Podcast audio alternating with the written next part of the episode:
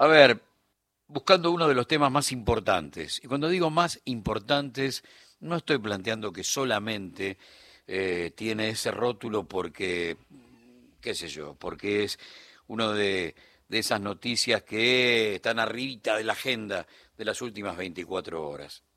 Todo lo que sucedió en materia de dólar y cuevas en las últimas horas, y la verdad estuvo esperando demasiado.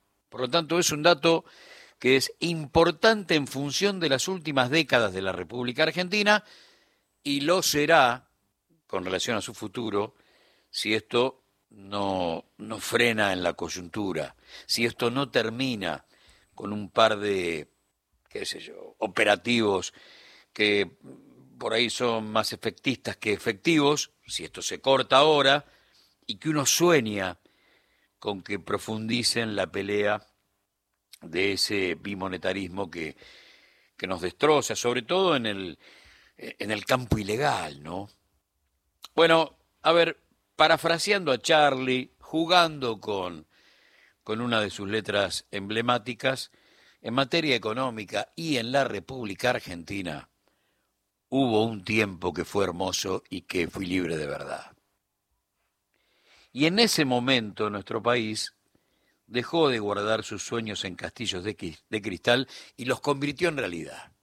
Hay un momento de la Argentina donde el campo nacional y popular, con políticas que solamente tienen que ver con independencia económica, soberanía política, agarra la utopía de la solapa, la sienta de prepo en una silla y la convierte en realidad. No es poca cosa, ¿eh? Viaje a 1948, San Francisco, Córdoba. Entendemos que nuestro pueblo está cansado ya de rendir el tributo al coloniaje en que hemos vivido hasta los días presentes.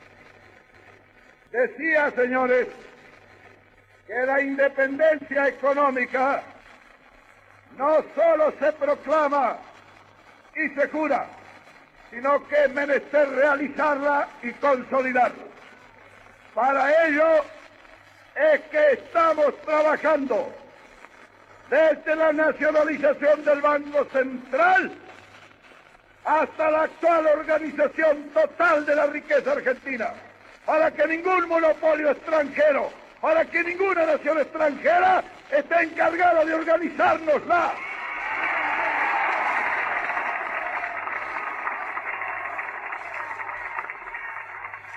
Hoy, argentino es argentino.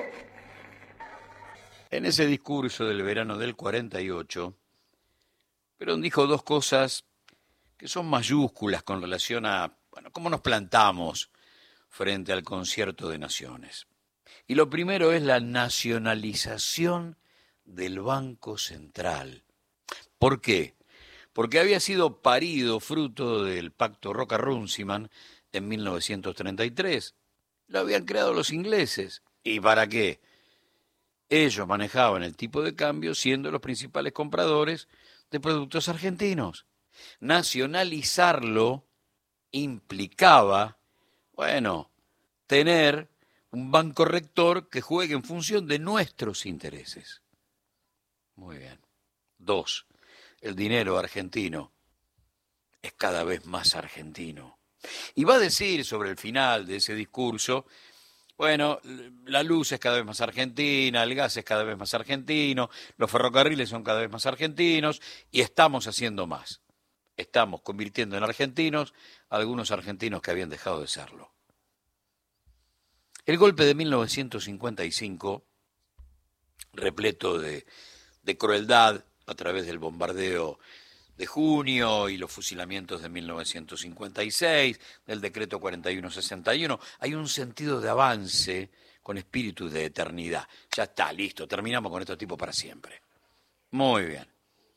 En 1956 la Argentina ingresa al fondo. En 1957 la Argentina obtiene el primer stand-by. A partir de ese momento, las Fuerzas Armadas se convierten en guardia pretoriana del liberalismo. Y la Argentina va a padecer 18 años donde va a haber Gobiernos pseudo-democráticos, muy frágiles, con mayoría proscripta, tutelada por los uniformes y dictaduras. Se va a profundizar aquel sueño de ser colonia que tienen algunos en el corazón. Y entonces el dólar va a comenzar a jugar su propio partido, lentamente. Va a comenzar a, a destruir aquello de la cultura del trabajo, donde el abuelo vino y, y, en el fondo, ladrillo por ladrillo, empezó a... va a aparecer el dólar y habrá que vender el terreno, habrá que vender lo que se construyó en el fondo, cambiarlo a verde, meterlo en el banco, no sé. Hay algo que empieza a romperse muy lentamente a partir de 1955. ¿Querés una prueba? Y mirá, Tato Bores, Canal 11, 1962, 1962. Cuando digo, por otra parte, que estamos viendo un gran momento de expansión monetaria, sé lo que estoy diciendo. Fíjense que nosotros, en lugar de pagar el dólar 30, 40, 50, 70, 80 o 90 mangos, lo estamos pagando a 135. Y si nos moja la oreja, la vamos a pagar a 200 porque somos tipos ricos. Y todos compramos y todos juntamos y el día que tengamos muchos dólares podremos pegar un golpe fantástico. Yo le voy a explicar. Resulta que el dólar es la moneda norteamericana. El día que tengamos todos los dólares del mundo, iremos a Estados Unidos con la guita de ellos y nos van a tener que entregar el país. Yo no me explico cómo los yanquis que son tan vivos no se dan cuenta del peligro que están corriendo con nosotros. Yo pienso que todos de golpe nos hemos vuelto financistas por una razón muy especial, justamente por ella. Fíjese que antes, cuando un tipo tenía unos ahorritos, ponía un tallercito, abría una fabriquita, compraba un campito para criar gallinas o plantar tomates, esas cosas que hace la gente en los países pobres.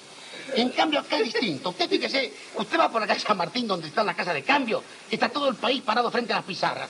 Hay obreros, albañiles, peones, sastres, músicos, artistas, de todo. Hay tipos que antes trabajaban como locos, ahora de repente se han vuelto economistas y cada uno está parado ahí con un paquetito de dinero. Y en cuanto se mueve la cotización de una pizarra, entran todos en patota. Y uno dice, ¿qué pasa? ¿Ya tenemos corte? Entran todos en patota. Y uno dice, deme tres dólares. Y otro dice, deme cuatro dólares. Y otro dice, deme ocho dólares. Y salen corriendo y van a otra casa de cambio. Y antes de que la pizarra, se meten y los venden. Y así se pasan todo el día vendiendo y comprando y comprando y vendiendo. Cuando llega la noche, entran a la casa molidos, deshechos, caen muertos arriba de un sillón, desempaquetan, cuentan la guita, llaman a la mujer y dicen, vieja, vieja, vení. Hoy me gané 14 mangos y no hice nada. En 1962 Tato hablaba de la calle San Martín, justamente la calle donde se llevaron a cabo los operativos de hace 24 horas. Tato va a decir, todos de golpe nos volvimos financistas frente a las pizarras 1962 y todavía faltaba, obviamente lo mejor, ¿eh? Todavía no, faltaba un rato largo para llegar a la plata dulce de José Alfredo Martínez de Oz, clímax de esa locura, clímax de ese momento donde todo el mundo olvida quién es y, se transforma en un adorador de Washington, casi como creer que tener un dólar en el bolsillo es como tener una doble nacionalidad, algo por el estilo. Dame un cachito más, Rodo, de Tato, 1962. ¿Le interesaría más el marco? En este momento sí. ¿Por qué? Según las informaciones de los diarios, el marco está más aceptado en este momento en el exterior, a pesar de que acá la gente insiste en comprar dólares. Yo entré cartel que decía no hay dólares, no hay venta de dólares. Está tratando de conseguir y no consigue por ningún lado. Ahora voy a ver a otra agencia. Es como si fuera una verdadera carrera por el dólar, ¿no? No, lo que pasa es que los que lo tienen lo venden a, muy, a mucho precio. Porque acá la vuelta está a 2.385. En las agencias de cambio están todos los precios, pero cuando usted entra adentro hay un letrero que dice no hay dólares dólares. Y usted le pregunta y me dice, no hay. Y le digo, señora, en la vidriera hay dólares y resulta que usted le insiste que le saquen los de la vidriera y los de la vidriera no se lo sacan. Yo creo que no hay negocio. ¿Por qué? Porque no rindió hasta ahora el, eh, el negocio de interés mejor. ¿El negocio de interés para usted es mejor? Mejor, el dólar no rindió nada. Hasta ahora no rindió nada, ¿Usted de qué se ocupa, señor? No, soy jubilado. Gracias. Vamos a seguir con las noticias, en este caso otra que aparece hoy, dice dinero a Uruguay, argentinos se llevan la plata, señores. No me digas si están llevando la plata. Hay argentinos que se llevan la plata. A mí me preocupa esta noticia, porque hace años que vengo viendo que siempre hay argentinos que, se, llevan la plata, a algún lugar. La noticia noticia rebelde. Debe haber mucha plata todavía, o hubo mucha plata, yo no me enteré. O la plata va y viene. Eso va y viene, debe ser, ¿no? Algo pasa. O hay fábrica clandestina de guita en algún lado. Alguna cosa pasa. Sí, porque no puede ser. Todo el tiempo se llevan plata al Uruguay. O a otros lugares, ¿no? Pero Uruguay porque queda cerca. Y después dicen que no hay plata. Y después dicen que no hay plata. Acá. Acá. Porque se la llevan. Bueno. Te debo un tato, pero me parece que garpamos, garpamos bien con mucha gente recorriendo casas de cambio en 1977. Es espectacular el tipo que dice, yo pido dólares y no me los dan. Veo uno en la vidriera y el tipo no me lo da. ¿Te das cuenta la locura en la que habíamos entrado? Y el final del jubilado, ¿no? Dando clase de economía. Usted que jubilado. Y finalmente, en 1989, haciendo gala de la histórica fuga de divisas a la suizo de América Latina, aparecían Castelo y Abrevaya en la noticia rebelde. Ya, eh, ya se había, pero se había podrido todo a esa altura del partido. Lo que había logrado la Plata Dulce era eso, que todo el mundo olvide de dónde viene. Pasamos a ser, yo no sé si existe el término, pero desclasados monetarios, desclasados económicos. Porque todos empezamos a ver al verde como una estampita. Argentina 2023. Como tantas otras veces ante temas tan, tan pesados, tan, tan importantes, como el rol que, insisto, desde Martínez de Oz, el dólar juega sobre las vidas de, de miles y miles y miles de argentinos, la pregunta es inevitable ineludible. Porque la verdad siempre supimos que era muy fácil. Siempre supimos que solo hacía falta una decisión política. Si ustedes quieren, nada más y nada menos que una decisión política, pero una decisión política. Soñar desde la honestidad laburante con patearle la puerta a los ladrones que juntan en un día los que vos con muchísimas privatizaciones no sumás en un año, es una fantasía eterna. Podemos decir, era una fantasía eterna hasta los últimos operativos. No queremos que vuelva a ser una fantasía eterna. Pero lo creíamos fácil. No era tan difícil, ¿eh? Era tomar una decisión. Entonces, uno que no es más que un hombre de a pie, como todos ustedes, se pregunta, mientras se ceba el primer matecito de la mañana, ¿por qué tantos fueron tan complacientes con el bosque de arbolitos cambiarios? ¿Por qué? Si íbamos por la calle, los veíamos, es más, los reconocíamos y los veías todos los días. Eran caras familiares, las caras de los arbolitos, te cuento, y vos lo podés repicar por, por cada ciudad eh, importante de la República Argentina, eh, la calle Florida, la calle Lavalle, aquí en, en Buenos Aires, la calle San Martín, esos arbolitos que responden a las cuevas, se cansaron de meterle bombas a la democracia con la cotización del ilegal. Se cansaron. Son muchos años, como mínimo medio siglo, donde se mezclan silencio cómplice, inacción fruto de él. Bueno, con esos tipos no se puede, ¿viste? Los bancan muy arriba, no, no, no hay nada que hacer. O con una suerte de subestimación ingenua sobre el poder de fuego del mercado marginal. Bueno, por lo tanto, a ver, sin olvidarla, sin taparle la boca, guardemos esa pregunta por un rato y pasemos lista a todo lo que sucedió apenas en un par de días argentinos, algo así como un par de siglos en alguno de los remansos que le quedan al planeta. Pueden ser, qué sé yo, algún refugio nuclear, la Antártida, no sé, en medio del océano cosas por el estilo, ¿eh? ya tantos remansos no quedan. La racia que ordenó Massa está en pleno desarrollo y promete más detenciones. Dicen que las seis que contabilizamos hasta ahora apenas son las primeras. Miércoles pasado, calle Montañeses al 2200 en el barrio porteño de Belgrano. La federal, no la metropolitana, me parece interesante, la federal detuvo a tres personas de nacionalidad china que ocultaban fajos de dólares adosados a sus cuerpos por más o menos 800 mil verdes. La justicia entiende que el delito sería lavado de activos. Gualeguaychú. Gendarmería secuestró en el kilómetro 158 de la ruta número 12 poco más de 500 mil dólares que llevaban dos personas en una camioneta sin documentación que avalara la tenencia de semejante suma.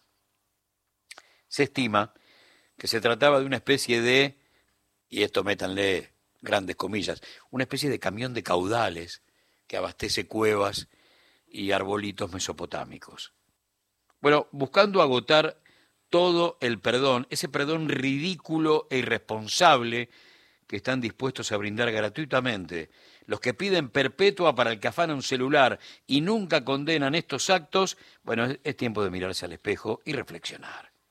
Porque andar por la calle con 800 mil dólares o por la ruta con 500 mil, bueno, como mínimo, para arrancar la discusión, esa discusión de la mesa familiar dominguera, como mínimo, son actos sospechosos. No sé, te pido eso. Después, pero eso te pido. Eh, vamos a activar el pensamiento crítico. Che, ¿se puede andar por la calle con 800 mil dólares? ¿Se puede ir por la ruta con 500 mil? Vos que, que penás todos los días para cargar la sube, tenés que medir el hecho como, como si fueras un juez imaginario. Tenés la obligación de indignarte con el mismo nivel de bronca con la que enfrentás cotidianamente las horas y horas de televisión que ocultan a los que fugan, a los que lavan y a los que meten guita, pero a rolete, ¿eh? en paraísos fiscales. Y muchas veces dentro de, ese, de esa parva de dólares está la tuya, tenés que saberlo. Por estas horas cayó el mayor cuevero de la City y se comprobaron parte, parte de todas las operaciones ilegales que siempre imaginamos. Los secretos que guardaba Ivo Esteban Rojnica en San Martín 140, piso 19, la misma calle San Martín de la que hablaba Tato en 1962, escondía detrás de la fachada la fachada de una agencia de viajes llamada Nimbus, la forma de sacar dólares del país a través del dólar tarjeta. Y con esa maniobra, el croata se metía en el bolsillo una diferencia del 20% en dólares. Dicen que en las oficinas de Nimbus se encontraron manuscritos con detalles de operaciones cambiarias, máquinas contadoras de billetes, bolsos de, de distinto tamaño, todos vacíos, valijas, y máquinas trituradoras de papel con documentación destruida. También muchas carpetas naranja, dicen, con membretes y documentación que certificaba la apertura de cuentas en el exterior. Mira lo que hacía Nimbus. ¿no? Mira lo que te decía. Qué servicio brindaba una agencia de viajes, ¿no? Qué servicio tan completo. Bueno, hay que tirar de la punta del ovillo. Y entonces vamos a ir a Estados Unidos donde operaba un servicio de apertura de cuentas offshore vía Nimbus. Hay que ir a Paraguay, país en el que el dueño de Nimbus, el croata, compró propiedades por varios millones de dólares y también a España, donde el tipo parece que construyó dos sociedades. El croata tiene financieras en Uruguay, en Bolivia y en Paraguay, donde además en los últimos años realizó grandes operaciones inmobiliarias. La AFIP comunicó a la Dirección Nacional de Migraciones el alerta de salida del país de don Rojnica y Argentina cursaría en las próximas horas su aviso a la FinCEN, el organismo antilavado de los Estados Unidos. Bien. Voy por una reflexión final, como si fuera un, un anexo a todo lo que dijimos. Javier Milei viene de asegurar que los pesos no tienen valor y que son algo así como un excremento. Lo hizo cuando recomendó salir de los plazos fijos bajo moneda nacional. Su candidato a jefe de gobierno porteño, cuya familia tiene una de las cuevas más importantes de la ciudad de Buenos Aires, don Ramiro Marra, sintetizó la palabra del discípulo de Caballo, agregando, el que ahorra en pesos es un boludo. Técnicamente, dijo, el que ahorra en pesos es un boludo. La conferencia de prensa que utilizaron para decir que no fueron ellos, sino, uno supone, dos, dos dobles de riesgo, los que plantearon una corrida cambiaria golpista, sirvió para lavarse de alguna culpa. Pero en los papeles, y esto es lo más significativo, no solamente estos personajes, muchos otros de la vida argentina, de la política, de la economía, guardan, disfrazan la verdad en pesos. Según la declaración jurada 2022, la última que presentó el líder del fascista despeinado, primero como diputado y después como candidato ante la Oficina Anticorrupción, expuso un patrimonio personal de 21 millones 100 mil pesos. ¿Dónde los tiene? En tres cajas de ahorro y, te reitero, en moneda nacional. El tipo dice, yo no tengo dólares.